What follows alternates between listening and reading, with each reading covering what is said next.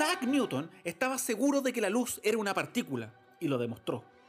Sé muy poco de física, pero algo sí sé, y es que uno no puede cuestionar a Newton.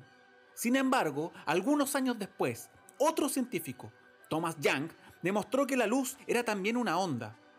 O sea, la luz, el parámetro de medición más básico de la física clásica, podía tener dos realidades al mismo tiempo. ¿Cómo puede ser eso? Newton y Young no estaban completamente en lo correcto, pero tampoco estaban completamente equivocados. Exacto. ¿Y acaso eso no abre una rendija, un intersticio de lo que entendemos como realidad? Por lo visto sí. No quiero que crea que comprendo realmente de qué estoy hablando. Manejo información solo a nivel usuario y el problema de fondo lo entenderán solo un selecto grupo de científicos. Por mi parte, creo que esto es un excelente pie para hablar de jazz y de literatura. Mi nombre tal vez exista en infinitas realidades al mismo tiempo y esto es Entrelazado Lector, un podcast que a veces es una onda y a veces una partícula. En esta oportunidad, El Perseguidor.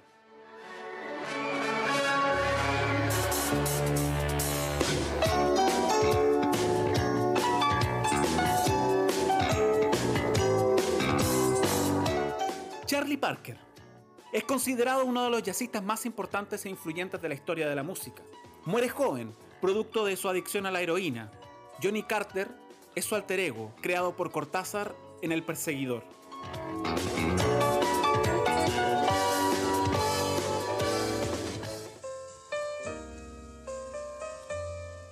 El cuento básicamente está narrado por Bruno, un erudito del jazz que ha escrito una biografía de este genio y que intenta sistemáticamente ayudar a Carter para que él pueda seguir creando su música.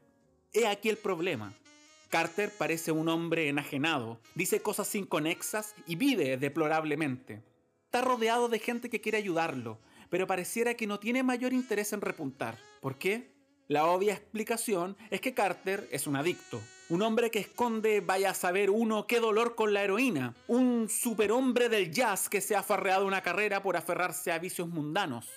Es decir, pareciera que Carter, desde la perspectiva de Bruno, ha tenido la opción de dos caminos. Obviamente el bueno y el malo. Y Johnny ha tomado el malo. Sin embargo, es aquí donde entra el desconcierto de Bruno. Puede que él sea una eminencia en cuanto al jazz, pero Johnny lo desencaja. Bruno intenta seguir sus pasos, escribe su biografía para que otros la lean. ¿Para qué? Eso no lo explica el cuento. Lo que importa es que es una biografía. ¿Y qué es una biografía sino la interpretación de la vida de un ser humano para que otros puedan crearse su propia visión de dicho ser humano? Nunca tendremos acceso a la verdadera biografía escrita por Bruno, pero sabemos que ese intento tiene por objeto inmortalizar la figura de lo que él cree es el mejor jazzista de todos los tiempos. Entonces, ¿por qué esto lo desconcierta a Bruno? Bruno ha intentado construir una narrativa sobre Carter. Es cierto que quiere ayudarlo humanamente, pero resulta fundamental que la narrativa del genio jazzista sea coherente. No solo coherente porque Bruno quiera hacer un superventas, cosa que yo pondría seriamente en duda, sino porque él necesita entender la esencia de un hombre que al momento de tocar pareciera venir de otra dimensión y que en la vida cotidiana puede ser completamente repulsivo.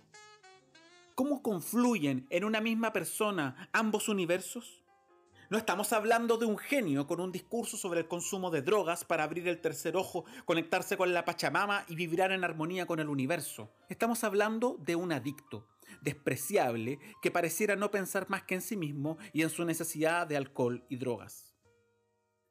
Esto es lo desconcertante para Bruno.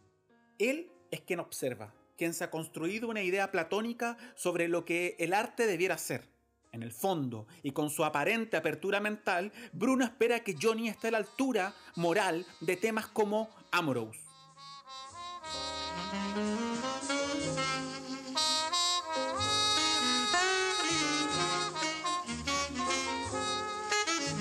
Johnny lo ha desquiciado con sus monólogos sobre el tiempo y el espacio, vivir minutos de 15 minutos o aquel maravilloso análisis sobre las personas y la jalea en la que viven. Bruno comprende que lo de Johnny no son más que lucubraciones de una mente enferma, pero él mismo es quien dice que cuando está ahí conversando con Johnny todo tiene sentido. Es como si algo quisiera ceder en alguna parte. Esto es para mí el quid del relato.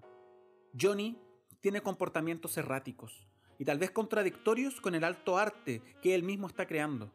Pero para él eso no es lo importante. Su música no nace de una habilidad ganada con grandes esfuerzos de entrenamiento y sistematicidad. Su arte no es meritócrata.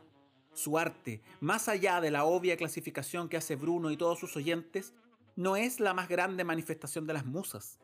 El jazz para Johnny es el hacha con la que se puede romper la puerta que le niega el acceso hacia lo otro. Es el garrote con el que romper, con la mayor violencia que exista, esa barrera que se proclama realidad. ¿Y cómo es eso posible? Él tampoco lo sabe. Sabe que la puerta está ahí, que la barrera pareciera infranqueable, pero Johnny reconoce sus rendijas. El jazz no le ha sido dado como una defensa, sino como un arma. Por eso Johnny no necesita defenderse de aquello que el mundo le impone como obligaciones. La comida, el dinero, las normas sociales. Incluso la muerte. Johnny no cree en la física clásica. Sabe que el tiempo es relativo.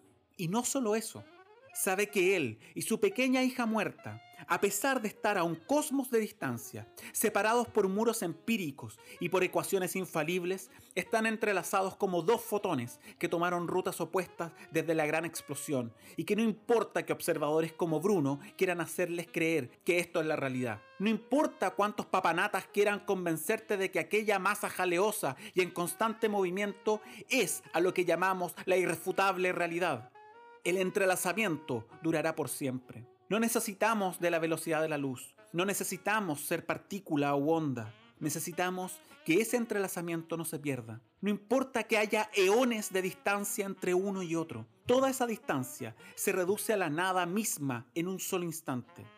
Y quiero dejar en claro que no solo estoy usando una trillada metáfora amorosa, sino que parafraseando uno de los misterios más grandes de la ciencia actual.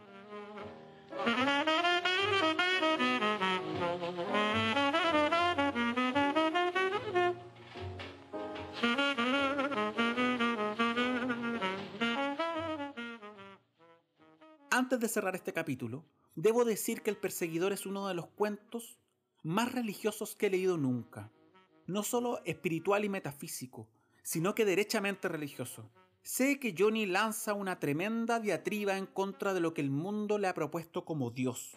Sin embargo, y así como los más grandes místicos de todos los tiempos, no puede quedarse con lo que otros le cuentan. Hay que vivirlo, y para vivirlo debe encontrarse con las profundidades más duras de su propia humanidad.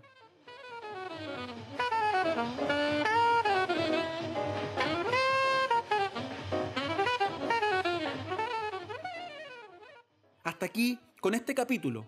Si está en la playa, en una montaña, en la piscina o mojándose con una manguera, des el tiempo para leer este hermoso cuento largo.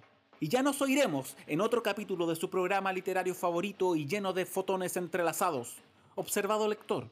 Y recuerde que del mucho creer en la luz y del poco dudar del tiempo, le pueden vender cualquier realidad.